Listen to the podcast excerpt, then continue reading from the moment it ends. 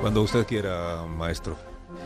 Apareció tomando mate, que es una hierba que descubrieron precisamente los jesuitas. Apareció donde estaban los cardenales bebiendo en las copas de Babilonia y les ordenó mover el culo e ir donde están los pobres. No es de extrañar que ahora, años después, cuatro cardenales acusen a Francisco de hereje. Es el Papa progre, el Papa populista, el Papa piquetero.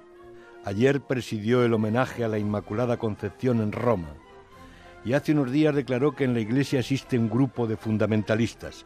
Todas las religiones, añadió, tienen fundamentalistas. Hay quien piensa que se refería a los obispos españoles que están a la derecha de Dios. El Papa porteño defiende la laicidad del Estado y comenta, los comunistas piensan como los cristianos. Sus enemigos murmuran que pertenece a una secta satánica. También atacó la desinformación y comparó las noticias falsas con comer heces. Según el obispo de Roma, los periodistas que se inventan historias practican la coprofilia.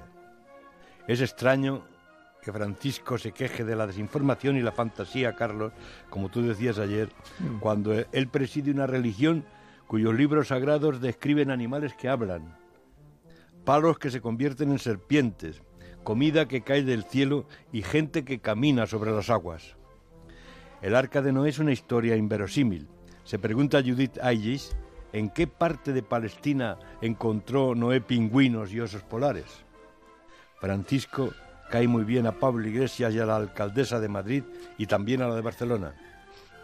Recibe a los divorciados, a los homosexuales, a los mendigos y celebra misas con el vino que le enviaron de Mendoza, de su tierra argentina.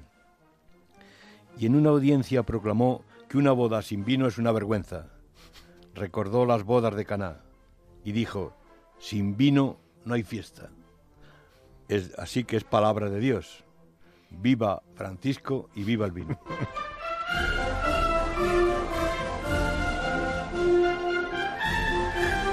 Viva el agua que se transforma en vino.